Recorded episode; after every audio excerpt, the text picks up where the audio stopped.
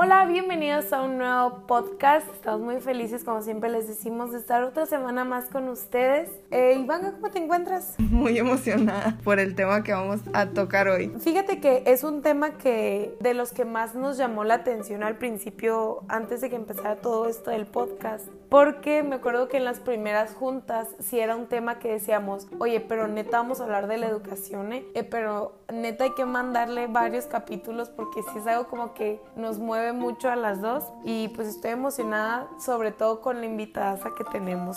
Sí, yo también me acuerdo desde que lo estábamos planeando y en general creo que esto es algo que, que a mí me interesa mucho y que pues últimamente he estado investigando más, entonces obviamente este no va a ser el único podcast con estos temas, pero para empezar se me hace muy que va a estar muy bueno. Sí, Andale, yo pienso exactamente lo mismo. Muchas veces se malinterpreta como todo el concepto de inteligencia y todo eso que se tiene pensado que es, por ejemplo, la capacidad mental como general de la habilidad de razonar, planificar, resolver problemas, pensar de forma abstracta, comprender ideas complejas, aprender con rapidez y aprender de la experiencia. A mí la parte de la experiencia es lo que se me hace más importante. Y también últimamente te digo que he estado investigando y he estado entrando a cursos y todo esto. Y algo que me llama mucho la atención es que se menciona en un curso que entré de la Universidad de Londres se mencionaba que no podemos decir que alguien es inteligente solamente por cómo sale en la escuela, ¿sabes? Porque muchas veces tu desempeño académico involucra muchas otras cosas de tu realidad, como lo que ya te he comentado, de que por ejemplo a veces pues los niños puede que ellos tengan las capacidades de todo, pero si ese niño no va bien desayunado, no durmió bien, no tiene zapatos, no va en las condiciones óptimas para su aprendizaje, pues obviamente no va a retener lo mismo que un niño que sí tenga todas esas atenciones. O también no sabemos qué condiciones están viviendo en sus familias, si llegan y no tienen tiempo de hacer la tarea, si en su casa hay gritos, violencia. Entonces, todo eso que es su entorno afecta para su desempeño académico. Entonces, este es el giro que le quisimos dar al, podcast, investigar más con nuestra invitada, que es una de nuestras mejores amigas también de toda la vida, Paola Villarreal, que es recién graduada en licenciatura de educación. Uh. Queremos ver cómo todo esto afecta en realidad. Entonces, recién egresada, maestra. Bueno, primeramente, hola a todos. Como ya dijeron, pues mi nombre es Paola Villarreal, licenciada en educación primaria, mucho gusto. Ah, muy Y pues aparte de eso, pues ¿Qué les puedo decir de mí? Soy presidenta del club de fans de Pensar es Chilo. Muchas gracias. gracias. y lo saben. De hecho, fuiste de las primeras que supo de todos nuestros amigos. Sí, estuviste en el anuncio. Yo me, lo merecía. Sí, claro obviamente. pues nada, la verdad es que no tengo nada más interesante que decir. Oye, yo creo que tienes algo muy interesante que decir, por corrígeme si estoy mal. Ya estuviste dando clases presencialmente con niños, ¿no? Antes de todo esto de la pandemia, ya estuviste en las aulas. Eh, sí, en parte sí. Bueno, por algunos cortos periodos de tiempo estuve en algunas escuelas por las prácticas, ¿no? Porque dentro de la normal lo que nos piden es realizar prácticas literal desde primer semestre.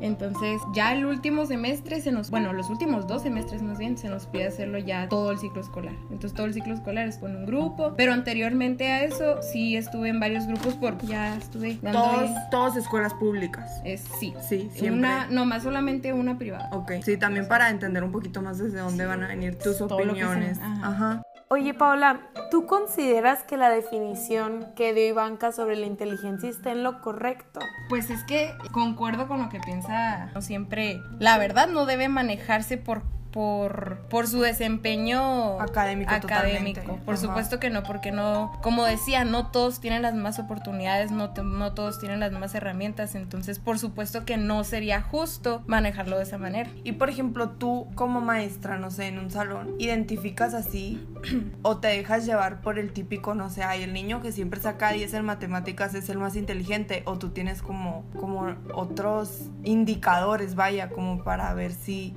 un niño tiene como, no sé, como más chispas y le entra más cosas, porque también muchas veces podemos ver niños que pues en realidad le echan muchas ganas a la escuela y todo, pero que tal vez son muy tímidos o tal vez no se desenvuelven como, como otros niños, ¿no? Que también puede ser como factor de, de cambio, no sé, tú qué ves en un niño que digas, ah, es, es inteligente. Pues es que realmente cada quien, como dices tú, puede tener su definición de inteligencia, ¿verdad? Pero también existen muchas inteligencias. Ajá, es otra parte. Ajá, no, no puede ser uno más un niño que... Bueno en matemáticas. Bueno en matemáticas, él sí es inteligente, pero el niño que toca la guitarra no lo es. Ajá. Entonces, eh, pues como les digo, hay muchos tipos de inteligencia. La verdad es que eh, en lo personal, yo no pienso que, yo pienso que todos los niños son inteligentes en algo. Ajá. No siempre el que, el que matemáticas o el que sabe escribir Perfecto, cuentos, ajá. ajá. No, cada uno tiene su, su propia inteligencia o la que más Domina. o- domina. ajá. Ajá, entonces, eh, pues eso es lo que realmente pienso, que cada, cada uno, pues también con sus experiencias, ¿no? Porque inclusive pudieron haber sido, se- perdón, sido educados de, de alguna manera y, y por eso tienen más habilidades en ciertas cosas que en otras también. Influye mucho Ajá. todo lo que han vivido, ¿verdad? Ajá. Y por ejemplo, ¿qué opinas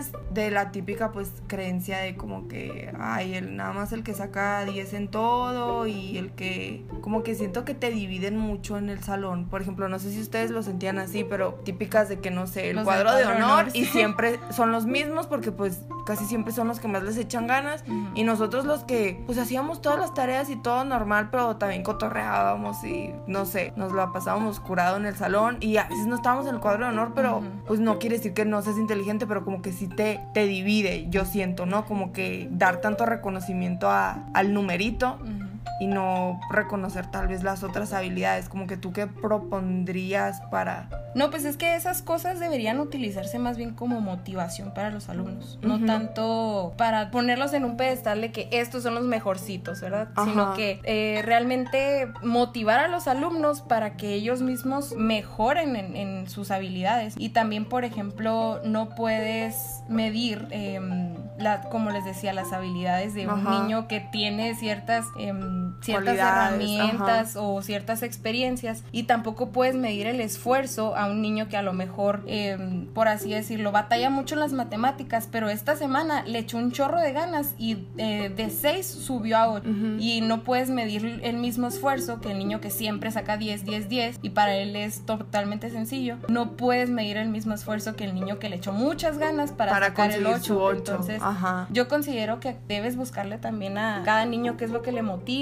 Eh, si le motiva a estar en el cuadro de honor, ok, pues entonces medir su esfuerzo con base a eso. No, no que el que siempre saque 10, pues siempre esté en el cuadro de honor, sino también buscar otra manera de que esos niños también tengan su reconocimiento en, en su esfuerzo. Claro. Mencionabas algo que se me hizo muy importante que dijiste, las referencias de o de dónde vienen estos niños. Que yo cuando estaba en la carrera, lo básico que te enseñan en comunicación es el proceso de la comunicación. Y algo que importa mucho o que influye mucho al momento de que alguien pueda dar un mensaje o pueda entender un mensaje es el contexto, que es pues todo aquello que los rodea. ¿Tú cómo crees que el contexto llega a afectar la manera en que un niño aprende? Ok, con el contexto entonces te refieres a todo lo que lo rodea, lo en que general, se ve, lo, lo que sí, no se ve. en su casa y todo, ¿verdad, Ana Paula? En eso, por ejemplo, yo lo puedo ver como una cebolla que se va haciendo por capas. O sea, el contexto podría ir desde la manera en que el profesor se dirige a los niños, de que Ajá. tal vez a veces no entiendan que es una de las cosas que yo vi investigando. La UNICEF dice que en México hay más de 4 millones de niños y niñas eh, y pues adolescentes que no asisten a la escuela, mientras que más de 600 mil están en riesgo de dejarla por diversos factores de recursos o por la distancia de las escuelas. Pero una cosa que me llamó mucho la atención es que aquellos niños o adolescentes que viven en comunidades indígenas o hablan una lengua indígena, como que la lengua indígena es su lengua materna, están en riesgo de no ir a la escuela. Y se da una cifra de que de cada 10 niños indígenas, solo uno es el que va a la escuela. Entonces, ¿cómo va desde la manera en que los profesores se van a comunicar contigo? Porque tal vez ya no se saben esa lengua indígena hasta toda tu situación familiar, socioeconómica y todo lo que viene atrás de. Te lo te voy a decir desde el niño de manera personal que le puede afectar, como tú dices, como cebolla, de capa en capa. Bueno, para que el niño tenga un buen rendimiento escolar o que sí, o que tenga un bajo desempeño escolar, existen varios factores. El primero podría ser la salud física y mental o emocional, como quieran llamarlo, del niño. Si el niño está en condiciones de desnutrición, obesidad o algún trastorno, ya sea alimenticio, psicológico, etcétera, eh, obviamente que no va a tener el mismo desempeño que un niño que desayuna todos los días, que es que literalmente se va desayunado a la escuela y que su primer clase es matemáticas, por supuesto que va a tener toda la energía del mundo. Compáralo con el niño que no va desayunado o que va caminando dos, tres horas, que viene del camión con la mamá, que se despertó a las 4 de la mañana. Entonces ahí entran muchos, muchos factores. Estos mismos pueden ser derivados ya sea de un evento que, que tuvieron en, anteriormente en su vida o por descuido parental o inclusive por cuestiones económicas, ¿no? De los padres. También del hogar, porque en el hogar la vida no es perfecta, ¿no? Siempre hay problemas y puede haber problemas con, pues, dentro de la familia del niño, problemas económicos, enfermedades inclusivamente de,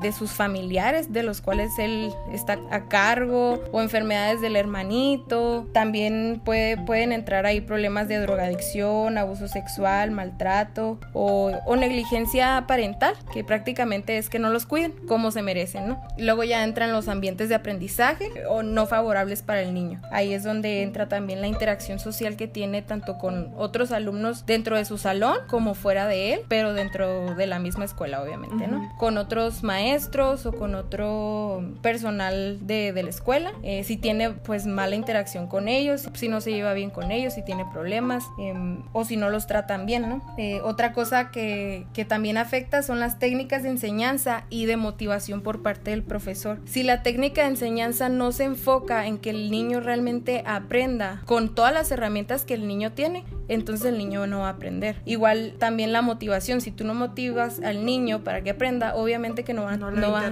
ajá, no va a tener interés en tu clase ni en lo que quiere ver, nomás va a hacer las cosas por hacer si es que las hacen. Y por último, también convivencia con otras personas fuera de la escuela y de la casa, porque me ha tocado inclusive algunos casos de niños que pues tienen amiguitos ahí vecinos o como sea que los malinfluencian en otras cosas y que les Ajá. dicen, ¿saben? ¿sabes qué? Pues no estudies, o sea, no estudies, no te va a servir de nada, mejoraste mafioso y así. Ajá. Entonces se van con esas ideas a la escuela y, y ellos inclusive hasta platican con sus propios amiguitos de ahí de la escuela y, y también les lavan el coco, entonces ellos creen que la escuela no les va a servir para nada. Y también aquí influye mucho la cultura, ¿no? Claro, Bueno, más sí. que nada, no sé si sea algo específicamente del norte del país, pero pues toda la narcocultura de... Donde creen que el mafioso es lo máximo. Ajá, desde las novelas, corridos, todo que yo quiero creo ser que... como el señor de los cielos. Ándale, Sí. ajá, y a mí me ha tocado también muchas veces que si íbamos a hacer algo de servicio social o algo a las escuelas y nos poníamos a platicar con los niños, pues si había uno que otro que nos decía, ah, yo sí quiero ser ingeniero, porque llegábamos y les decíamos, ah, nosotros estudiamos ingeniería, y pero también había niños de que no, yo, yo no quiero estudiar, yo quiero ser como mi primo, Y también que como tiene el que- troquero loco. Ajá, ándale, ándale. Por ejemplo, pues yo no, yo estoy cero capacitada para reaccionar a esas situaciones. Por ejemplo, tú, ¿qué debes hacer cuando ves a un niño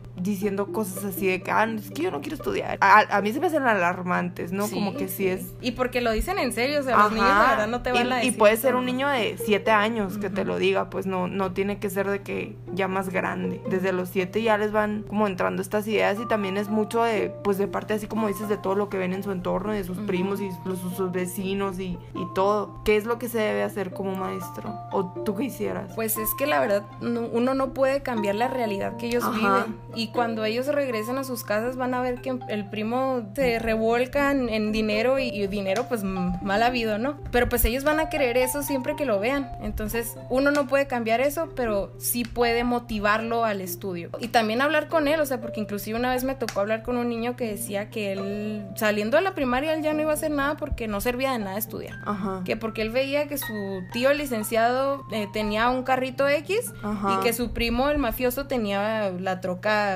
Ajá. blindada y todo, ¿no? Entonces que, que él quería una troca blindada también. Pues ¿qué le decía yo? Yo también quiero una troca blindada, pero no la voy a tener de Ajá. maestra. Pero pues obviamente tienes que motivarlo a decir, ¿sabes qué? El estudio te va a abrir muchas puertas. Porque inclusive de mafioso, hablarle con la realidad, pues decirle, ¿sabes qué? Si tú te metes en eso te va a ir mal, te puede pasar esto, te puede pasar lo otro. Y, y en cambio si tú estudias, si tienes alguna carrera, puedes buscar un trabajo que realmente te, con el que te ganes la vida y te la ganes, pero tranquilamente, ajá. Entonces, hasta el día en que vean que su primo, de la troca blindada, esté muerto, entonces a lo mejor ahí ya, ya la piensa mejor, ¿no? Y qué cruda, ¿verdad? O sea, qué crudo que sea la realidad de la mayoría del país, pues, porque también últimamente investigando, y creo que incluso nosotros al ya terminar la carrera nos estamos dando cuenta que tampoco la vida es tan fácil con un título universitario, ¿sabes? O sea, como que te lo pintaron de que, puta, estudias y te gradúas y ya vas a tener un buen trabajo. Y ahorita en los buenos trabajos te quieren pagar cuatro mil pesos la quincena por un horario de, de 7 a 6. Ajá. O sea, así te das cuenta de que, bueno, pues ya sé por qué. O sea, como que experimentas la otra realidad, pero mi conclusión a la que yo he llegado, corrígeme total si estoy mal, ¿no? Yo soy ingeniera. que la educación, que se debería romper como, sí, tienes muchas más posibilidades de ganarte la vida normal, evidentemente de una forma eh, digna, bajo la ley y todo, pero que también debería ser como una forma de, por gusto, ¿sabes? De que desde chiquito te metan el gusto de que, que puedes seguir aprendiendo y que literal es casi infinito, o si no es que infinito el conocimiento, y que te sirve para ti como persona ir mejorando tu pensamiento y decir, bueno, o sea, ahora ya con base en esta información que aprendí hace un día, ya ahora puedo tomar mejores decisiones. Obviamente esto no, no lo vas a hacer desde el nivel primaria, ¿no? Pero yo pienso que tal vez ya cuando estamos más grandes, ese enfoque nos deberían dar. No sé si, si estoy equivocándome mucho, pero como que siento que al hacerlo, ajá, y al hacerlo algo como tan, como por obligación, podría ser como, ah, pues es que tienes que estudiar, pues como que nadie sabe ni por qué está estudiando. o sea, para ser alguien, porque si no tienes un título universitario no eres ajá. nadie. Entonces como que siento que, que se pierde mucho, pues el verdadero como gusto, gusto por estar aprendiendo y estar en constante desarrollo. Sabes, yo creo que eso pasa porque como que solo se tiene un tipo de estudio y no todos somos igual. Y de hecho yo en la carrera algo que nos hacían ver mucho era como pasaba una situación y la teníamos que como investigar y teníamos que entender el por qué pudo haber pasado, ¿no? Y algo que siempre me llamaba la atención es que la solución más sencilla que puedes dar es decir, falta educación, hay que mejorar la educación. ¿Quieres mejorar un país? Mejora su educación. ¿Quieres que no haya tantos robos? Mejora su educación. ¿Quieres que no haya tantos abortos? Mejora la educación sexual. Toda la respuesta más sencilla era decir mejorar la educación y creo que por esto me gustó tanto este tema, porque si te fijas, no es mejorar la educación. ¿Por qué? Porque el mismo niño te dijo cuando vio que un tío es licenciado y trae un carrito y su otro primo es narco y trae pues un camionetón. Entre más gente tenga la oportunidad de estudiar, menos empleos para esa gente va a haber y más grados universitarios o posgrados o maestrías se van a tener que estar abriendo para que menos gente pueda. El mundo no se puede sostener de licenciados. Se necesita gente que barra las calles, se necesita gente que limpie casas, se necesita que haya gente que sustente toda la economía, no simplemente que haya CEOs por todo el mundo, ¿sabes? O sea, así no podría funcionar la economía realmente. Me llamaba mucho la atención de que es la respuesta más sencilla para mis prácticas y servicios social de preparatoria, me tocó hacerlas en una escuela de muy bajos recursos en Nogales. Con la Y me creo que tú fuiste conmigo, ¿verdad, Paola? Sí. Sí, sí, yo cuido a los niños de primero. Sí, y me acuerdo que nos tocó cuando estábamos entregando uniformes, que si te pones en la parte teórica es muy bueno, o sea, que el gobierno de uniformes hace que los papás ya no tengan ese gasto, que ya no estén con la preocupación, que a los niños no les falte nada. Y yo me acuerdo que la directora me dijo, ok, llegaron estas cajas, separas, llamas por lista y vas entregando. Total, eran como unos 150 niños, 200 más, estábamos entregándolos y quedaron, me acuerdo, dos zapatos izquierdos del mismo número. Le dije a la maestra que dieron dos iguales y me dijo, no, este, de seguro en un paquete dimos mal el zapato y así se lo va a quedar la niña. Y a mí en mi cerebro no, no entraba eso, o sea, el razonamiento de decir, ¿cómo, ¿cómo se va a poner el mismo zapato? O sea, aunque le esté lastimando, aunque pueda ser perjudicial para ella, porque te estoy diciendo eran niños de tercero de primaria, cuarto de primaria. Y la maestra me dijo, tienen tan pocos recursos que los papás les van a decir que se aguanten porque ellos creen que si se vienen a quejar o que me vienen a decir que no les quedó el zapato, yo ya no les voy a dar y sus papás van a tener que hacer un gasto mayor. A partir de que a mí me pasó eso, como que yo entendí que no importa como lo bien que esté entre comillas la escuela o la educación que se intente dar, Sí, yo quería decir, la, no sé qué tan fuera de lugar vaya a estar esto, que ahorita que estabas mencionando todo lo de los uniformes, que yo siento o considero que es como una forma de tapar el sol con el dedo, o sea, de, del gobierno, pues de decir de que, uta, ¿cómo estamos ayudando? Les dimos uniformes, pero en realidad, o sea, los niños mm, no tienen muchísimas otras cosas que tal vez un uniforme no fuera tan importante, o sea, o que las escuelas, por ejemplo, pues mi mamá es maestra y toda la vida he estado rodeada de, pues, del ambiente este de, la educación pública en México. Los baños de las escuelas están terribles. O sea, muchas veces no hay agua, eh, no hay papel, no hay jabón. Los mismos papás tienen que dar papel al inicio del ciclo escolar, llevar jabón, quienes puedan, ¿no? Porque siempre, pues no todos pueden cumplir con las listas de útiles escolares. Entonces, pues tal vez pienso que fuera, que es como un, o sea, pues literal una tapadera, pues para mí los uniformes son como un, para que la gente piense que están haciendo mucho, que en realidad pues, pues sí, se agradece el uniforme y todo, pero hay muchas otras prioridades a mi punto de vista. Ajá. Y me llama mucho la atención porque obviamente tú cuando ves a un partido político o algo así es lo primero que dicen, mejorar la educación en México. Y yo siento que con eso es la excusa perfecta para decir, ah, pues es que si eres pobre es porque eres menso. ¿Por qué? Porque nosotros estuvimos dando educación. Pero luego te fijas y las aulas no están, como tú dices, o sea, no están aptas para una educación correcta, que es algo que te enseñan de la importancia de todo lo que te rodea al momento de una conversación. Porque si un niño tiene calor, va a bajar su nivel. Frío, calor, frío. y más acá, nosotros que estamos en desierto. No presta la demasiada atención. Sí, y por ejemplo, yo en el verano estuve trabajando con, con un amigo y otro, otras personas, un equipo de personas que queríamos pues empezar a ayudar a una comunidad que todavía no hemos podido por muchos problemas, pero con lo que hemos investigado, por ejemplo, nos dábamos cuenta de que en realidad pues son casas que no tienen techo o tienen techo de lámina. ¿Sabes lo que es un techo de lámina en Hermosillo en julio? en agosto. O sea, no es un horno. Ajá, es un horno. Entonces, nosotros lo que decíamos era, pues bueno, ¿cómo los niños van a llegar a su casa a hacer la tarea en 50 grados cocinándose adentro de su casa? O, o en un piso de tierra que todo está sucio y no tienen dónde poner sus cosas. O sea, por eso también pues muchas veces dejan de ir a la escuela y también porque identificamos pues mucha indiferencia de los padres, así como decías, como negligencia de que pues en realidad no les importan y, y como está tan metida esta cultura de que la educación pues no, no es importante y que te puedes ganar la vida pues de otra manera más fácil y todo. Por eso yo pienso que necesitamos como redirigir el propósito de la educación hacia otra cosa que no sea necesariamente el mm, ya con educación tienes mucho dinero porque pues yo siento que eso es lo mismo que está desmotivando pues a la, a la comunidad en México en general, pues que ya cada vez mucha gente pues dice, no, ni para qué estudio, o sea, y en realidad tienen razón, ¿sabes? O sea, no es que estén en, en totalmente equivocación, porque pues si te pones a ver tú también ahorita egresado y así todo, pues también dices, pues bueno, ya estudié y ahora, o sea, y en todos los trabajos te piden 17 años de experiencia y cuatro maestrías, un doctorado, siete idiomas. Y me van a pagar mucho. Ajá, o sea, y, de todas, y de todas formas te van a pagar 15 mil pesos, pues no sé, 20. Entonces como que por eso yo pienso que le deberíamos dar otro enfoque.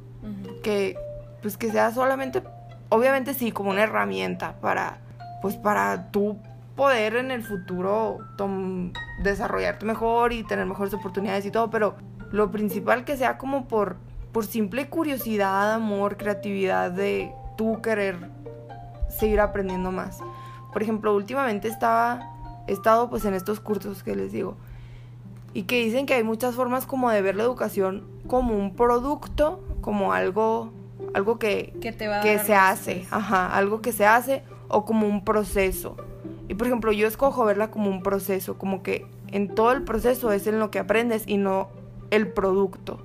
porque el producto es más como, decía que han hecho encuestas, por ejemplo, y que en algunas hay personas que, que les preguntan de qué es educación y que hay gente que contesta de que pues educación es memorizarse para qué. Y las esto es que sea un producto, como que tú ya tener la memoria de cuánto es 5 por 5 en el cerebro. Y que, que sea como un proceso, es como, ok, tener la experiencia, tú razonarla, pensarla, llegar a conclusiones, como todo ese ciclo, pues vaya de un proceso. Entonces, yo me inclino más porque que sea un proceso, porque el producto siento que está vacío. O sea, de todas formas, está en tu cerebro, pero no tiene como la capacidad esa del pensamiento, razonamiento. Ajá. Solo como que nada más. Pues es puro machete, haz de cuenta. Entonces, como que yo siento que también tenemos que cambiar ese enfoque de que sea simplemente. Mm, o sea, que no todo es memorizarte y saberte toda la tabla periódica y todo y todo y todo. Sino como.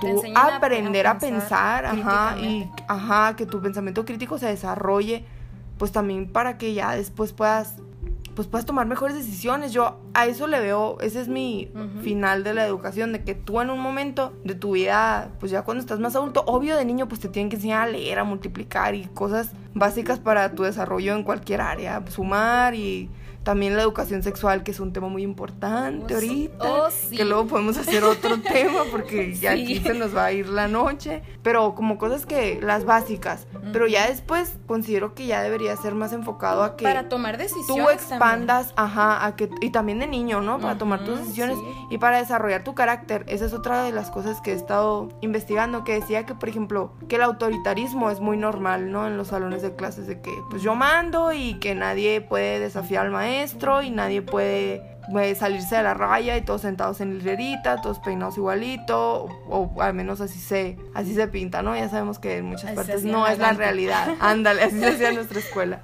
Y que pues que te matan desde chiquito, o sea, que te... Que tienes que seguir las reglas. Te van, ajá, te van encaminando y te van encaminando.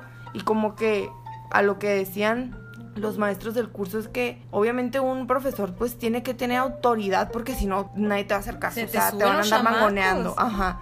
Pero tampoco debes de caer como en esta postura de dictador de se hace solamente lo que yo digo y no acepto opiniones, sino como que es tener un balance. ¿Tú qué piensas, por ejemplo, para lograr así como ese balance de, tampoco pasarte pues de, de que no se desarrollen como personas? Individuales. Es que dentro de un salón también debe de haber un ambiente de aprendizaje, se le llama, en donde el niño se sienta cómodo, donde el niño se sienta a gusto, donde le guste aprender. Y con ambiente de aprendizaje uno no se porque solo aprendí la normal y no crean que no aprendí nada. Eso, eso te, te, te, dicen que el ambiente de aprendizaje no es de que, ay, sí, voy a poner florecitas porque es marzo, primavera, qué bonito las mariposas. No, sino que, que el niño se sienta a gusto, que le gusta aprender ahí, que esté motivado. Entonces, mientras, es lo que les decía, es que la motivación es lo máximo para cuando eres maestro. O sea, mientras el niño está motivado, inclusive ni te necesita para aprender. Él solito Solo va, a, querer hacer su tarea y va Él solito va a querer aprender.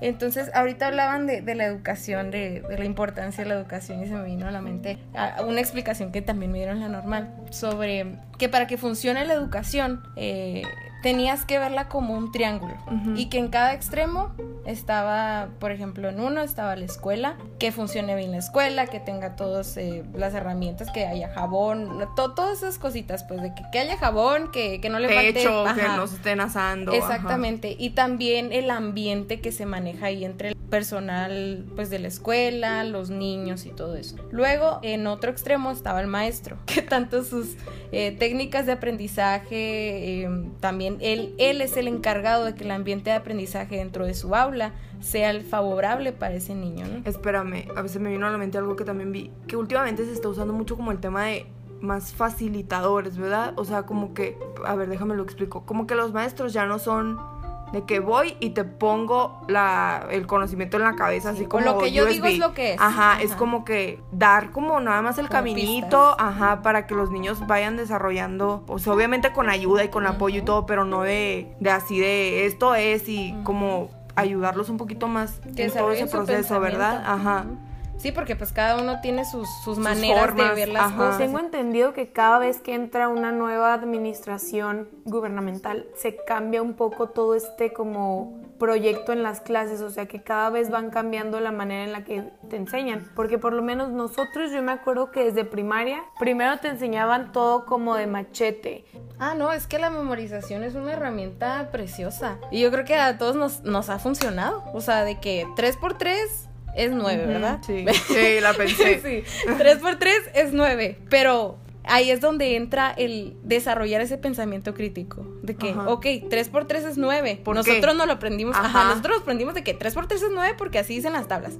Pero eh, ahora sigue el desarrollar el que, ok, pero ¿por qué 3 por 3 es 9? Entonces hay maneras de explicar las cosas y que el niño lo entienda y que entienda el por qué está haciendo, está haciendo las cosas y así se le va a facilitar y el aprender. que cuando ya entiendes el por qué tal vez no te tienes que memorizar nada. Ajá, o sea, sí, de que ya piensas de que, ok, ajá, 3 por 3. Como que tú sacas tu camino. Uh -huh. Sí, tuyo, ahí ya no necesitan propio. de ti. Ajá. Pues. Oye, Paola, ¿tú cómo le haces entonces para mostrar a los niños el pensamiento crítico tuya en aula? Sí depende mucho, porque es muy, muy diferente desarrollar el pensamiento crítico de un niño de sexto a un niño de primero, ¿no? Porque depende mucho de las edades. Entre más chiquitos, más dependen de ti. Ya están pegados y qué maestra está bien esto. Pues no sé, mijito, véalo usted, está bien. Y el, el, más grande ya ni siquiera te pregunta de que ahí está maestra. Ajá. Entonces, este, sí depende mucho de las edades. El niño chiquito es un súper, súper dependiente de un adulto. Entonces, poquito a poquito va desarrollándolo y va viendo de que, ok, en, en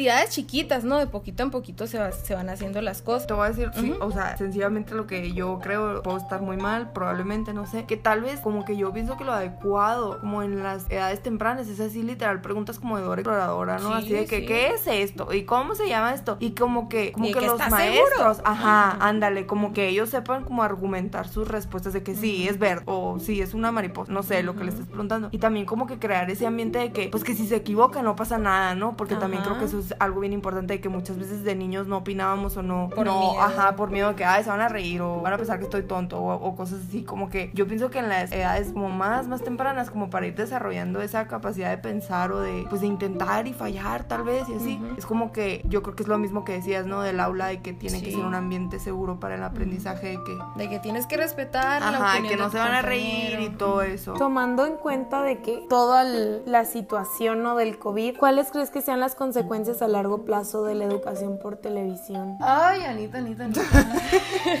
Qué preguntona. Digo, para terminar, No, ¿no? Sí, Aquí yo me puedo aventar, empezado. aquí sí, aquí yo me puedo aventar otra hora. Y era lo que les estaba diciendo ahorita, también entra de que el triángulo, pues. Todo el contexto. El tercer punto eran los padres, o sea, la Ajá. entonces, inclusive es, es igualito que cuando es presencial, o sea, si el niño no está bien En su casa. en su casa, exactamente. Porque imagínense la niña o el niño que sufre violencia, maltrato en su casa. Obviamente tampoco va a poner atención aunque tenga la computadora ahí enfrente, aunque le estén hablando directamente a él, aunque tenga la tele, como sea, ¿no? Igual, el último semestre estuve ahí en prácticas. Yo tenía el grupo de quinto grado. Ya estaba facilito, ¿no? Porque ya están grandes los niños, ya saben hacer las cosas por sí solos. Entonces no tenía que estar yo encima de ellos, ¿no? Pero llegó el momento en el que dijeron, ¿saben qué? Pues nos vamos a nuestras casas, ya no vamos a salir, ¿no? Y pues era una escuela con un nivel socioeconómico bajo, yo le digo bajo porque realmente había muchísima, muchísima diversidad en los alumnos, o sea, tenía alumnos, era una escuela que estaba céntrica y era de paso para muchos papás. Entonces, Entonces había, había niños de todo, ajá, de que niños rarámuris, niños en nivel socioeconómico medio, porque la verdad nunca vi uno alto, y la mayoría de bajo, ¿no? O súper bajo. Entonces, ¿cómo le iba a hacer yo si algunos papás vienen de la sierra y no tenían ni teléfono? ¿Cómo le iba a hacer yo para decirle al niño, ¿sabes qué? Ve la tele, pero no tienen ni tele. O sea, Ajá. claro. O no tienen luz, Ajá. robaron cable. Exactamente. Ajá. De que, ok, este, pues ni modo por WhatsApp, pero no tienen teléfono los papás. Entonces, ¿qué, qué hacía? Ir a su casa a decirle, niño, vengo a darte clases porque no tienes teléfono, porque no tienes tele, porque no tienes radio. Pues no, o sea, yo tampoco podía ser Superman, no, ojalá. Creo que ya me fui de tema, ¿verdad? No, no, no, estás bien. O sea, todo esto va a impactar, Sí, ¿no? Porque tiene son niños que que, ver. prácticamente se están atrasando todo Ajá, este ah, tiempo. ok. Y aparte, muchos niños veían a la escuela como su refugio. Tú misma decías que hay niños que sufren pues violencia en sus casas y Ajá. llegan a este lugar y se dan cuenta que en realidad saben muchas cosas y que son importantes dentro de esta microsociedad que están Sí, haciendo y es su, lugar seguro, su lugar feliz. Sobre todo en, en esa escuela sí vi muchas carencias económicas y también que, que vivían de, de algún tipo de violencia dentro de su casa. Entonces llegaban a la escuela y era lo máximo ir a la escuela, o sea, porque ahí, se sentían pues seguros o por lo menos no se sentían pues maltratados, ¿no? Entonces, de que va a haber consecuencias, va a haber consecuencias porque te lo digo ahora que estoy trabajando en línea y que pues afortunadamente estoy con unos niños que están pues bien cuidaditos porque pues escuela privada, ¿no?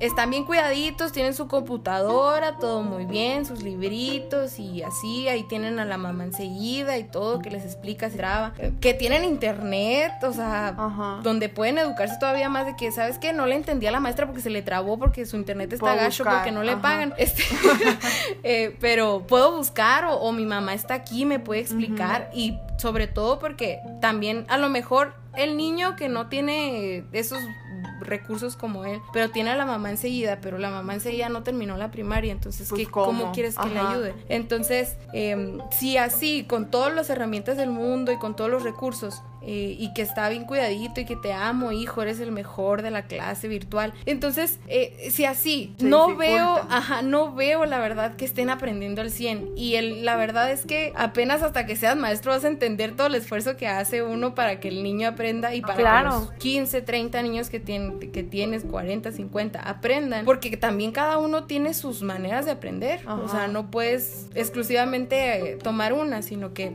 todos tienen sus maneras de aprender. Era lo padre de estar eh, presencial, Presencial. porque pues hay maneras de enseñar a los niños que son kinestésicos, hay maneras de enseñar a los niños que son visuales, hay maneras de enseñar a los niños que son auditivos. Entonces, eh, aquí no se puede. Es, es, sí se puede, pero es más complicado, es más difícil. En mi caso, por ejemplo, me exigen ciertas cosas que tengo que cumplir por cuestiones administrativas de la escuela.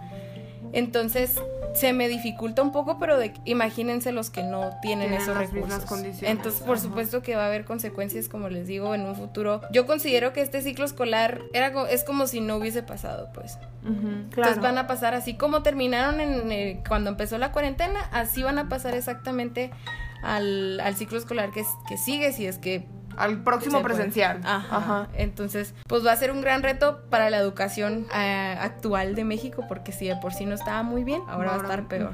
Bueno, pues creo que, que ya nos vamos a despedir con, con esta conclusión. Yo también, pues era de las cosas que más me... Cuando empecé a ver todo lo de la televisión y las escuelas, todas cerradas y todo, pues fue de las primeras cosas que dije, o sea, nos vamos a atrasar mucho. Va a haber un atraso muy grande y quién sabe si, si todos vuelvan a la escuela. O sea, cuando tengan que volver, también quién sabe si vuelvan. Entonces, creo que mm, nada más nos queda seguirle echando ganas todos como mexicanos Pareces Chabelo ya. para pues no pues en serio o sea para para hacer que esto pues que es la educación o sea que es un derecho de todo mundo que, que debería ser accesible y que los niños no deberían estar batallando por, por conseguir una educación y no nada más una educación Porque es uno de sus derechos. es uno de sus derechos, ajá. No, no nada más es conseguir una educación ahí, ya está atento a educación, sino pues una de calidad, ¿no? Entonces creo que todos tenemos la tarea de, pues como personas que votamos, también fijarnos qué onda, ¿no? ¿Qué onda con el ¿Qué onda? botón ese? Sí, qué ¿Va a onda. servir para algo o no? Sí. Entonces, pues bueno, muchas gracias Paula por acompañarnos en este podcast que hijo la da para hablar como tres horas más, yo creo, pero para seguir con nuestros tiempos. Sí, ten por seguro que te vamos a tener de nuevo invitada porque sí, la educación es un tema que a las dos nos, Nos mueve gusta mucho, en- mucho. En, cuanto a la importancia que sabemos que, que es en la sociedad de que una persona educada obviamente va a tomar mejores decisiones y va pues a saber vivir mejor su vida. Mi conclusión también es la misma, o sea, yo no estoy de acuerdo con que siempre se diga que la educación va a salvar todo. Siempre hay que ver, y no quiero que me malinterpreten, yo creo mucho en la educación. Sé que la educación es clave al momento de salir y ser alguien, pero creo que también deberíamos empezar a fijarnos mucho más en los contextos de que no siempre todos tenemos las mismas oportunidades y pues que en, en sí la verdad nosotros fuimos bendecidas con el hecho de, de nuestra educación y todo eso. Paola, siempre fuiste una de nuestras primeras invitadas. Muchas gracias por, pues, por aceptarnos esta invitación. Sabes que yo te respeto muchísimo porque sé lo apasionada que eres en tu carrera y lo respeto mucho. Muchas gracias por permitirnos pues este tiempo de, de tu vida y venir a platicarnos. Y yo por último quiero decir que siempre se estén cuestionando todo, siempre háganse preguntas, siempre intenten buscar más y no se queden con lo primero que les digan. Ustedes cuestionen y síganse preguntando cosas siempre. Sí, yo también ya nada más para cerrar, Paula, te quiero agradecer mucho. O sea, literal, pues gracias por ser maestra y sé que mucha gente lo piensa de que, ah, es me voy a morir de hambre y todo. pero- Pobrecita. Ajá. Ahí eh, les voy a pasar ahí mi número de cuenta bancaria para que, para que me manden algo porque no me Quien pagan. sea que escuche sí, nuestros, Nuestros labios nuestros pocos. Hagan ahí una. Sí, em, y no, pues muchas gracias. O sea, de un verdad. placer. Un placer para mí haber participado. ¿Qué, qué número de podcast es este? El 5. Sí, El ¿verdad, Ana cinco. Paula? Es el Ah, 5. El Cinco. 5, según la numerología, es el Ay. número de Dios. Entonces este podcast va a ser el mejor de todos. Sí, va a ser se el que se va a hacer A viral. Se menos a que haya un segundo, Se va a ¿verdad? viral. Conmigo. No. Entonces ahí sería el, El segundo mejor. el o segundo. no sé. Sí, No serían sé. los dos primeros mejores. Bueno, pues. No, muchas, gracias. gracias. a ustedes. Ya saben que las quiero mucho, las aprecio y las admiro también. Ay, porque son unas mujeronas. Ustedes no lo gracias. saben o Es sí lo saben, recíproco. pero son unas mujeronas. la. Gracias, gracias. Gracias. Esperamos Igualmente, volvernos a juntar a platicar. Hasta la próxima. Hasta la próxima y Bye. muchas gracias. Bye bye. Bye. Bye.